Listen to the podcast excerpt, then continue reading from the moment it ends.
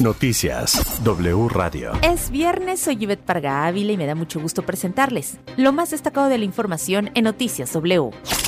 La Secretaría de Salud reportó por segundo día consecutivo que casi se triplicaron los casos registrados de COVID-19 con respecto al reporte anterior. El miércoles se reportaron 12.144 nuevos contagios y ayer la cifra ascendió a 32.216. Sin embargo, la propia dependencia explicó que el aumento de casos confirmados corresponde a la migración de casos extemporáneos realizada por el IMSS es decir, 89.6% cuenta con fecha de inicio de síntomas en el 2021, lo que significa que actualmente la curva epidémica sigue la misma tendencia a la baja que en semanas previas. La Secretaría de Salud reportó también 105 fallecimientos. La Suprema Corte de Justicia de la Nación avaló la constitucionalidad de la ley de la industria eléctrica. Los ministros no alcanzaron los votos necesarios para anular los aspectos centrales de la reforma legal que impulsó el presidente Andrés Manuel López Obrador y aprobó el Congreso en marzo del 2021, que otorga preponderancia a la CFE sobre las empresas privadas. Se analizaron siete asuntos de fondo y en ninguno se alcanzó una votación de ocho votos para lograr la declaratoria de inconstitucionalidad. Los ministros Loreto Ortiz, Yasmín Esquivel, Alfredo Gutiérrez Ortiz Mena y Arturo Saldívar dieron los cuatro votos clave para mantener vigente todos los aspectos centrales de esta ley. ¿Y qué dice Estados Unidos? El embajador de México, Ken Salazar, externó la preocupación de su país respecto a que probablemente la ley de la industria eléctrica abrirá la puerta a litigios sin fin, generando incertidumbre y obstruyendo la inversión. Señaló que las medidas que están ante el Poder Legislativo tienen un impacto en la competitividad de América del Norte y por ende espera que el marco jurídico resultante en torno a la ley eléctrica proteja las inversiones actuales y futuras de empresas estadounidenses en México bajo el TEMEC. Confío en que cualquier marco jurídico establezca un claro compromiso con el combate a la crisis del cambio climático y con proveer energía limpia, barata y accesible para todos, señaló el respeto a la soberanía de México y sus procesos democráticos.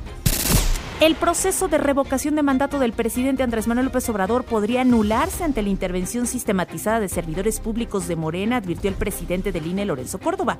Adelantó que el Instituto Nacional Electoral no solo entrega al Tribunal Electoral el resultado de la consulta del domingo, sino también de un informe detallado de las condiciones en las que se realiza el proceso y las irregularidades cometidas para que la Sala Superior tome las decisiones correspondientes. Y es que desde noviembre a la fecha se han recibido 172 quejas por violación a la Constitución y normas que regulan la consulta. Se han abierto ya 25 procedimientos por el uso indebido de recursos públicos. Los consejeros coincidieron en que ha sido el proceso con más injerencia gubernamental que cualquier otro, de manera abierta, descarada e impune. Mauricio N. fue vinculado a proceso por el homicidio calificado del joven Hugo Carvajal de 15 años. El juez de control dictó tres meses de investigación, por lo que el imputado permanecerá en prisión preventiva. Durante la audiencia inicial, el acusado se reservó su derecho a declarar, pero dirigió un mensaje a sus padres. A la familia del chico dijo, les digo que yo sé que nada les va a regresar su vida. Ayer me entregué para esclarecer. Yo traté de ayudarlo, era un niño en mis manos, sé que tenía una vida por delante y lamentó la pérdida del joven. La Asamblea General de las Naciones Unidas suspendió a Rusia del Consejo de Derechos Humanos durante una reunión celebrada ayer ante las violaciones y abusos graves y sistemáticos de los derechos humanos perpetrados por las tropas rusas en Ucrania.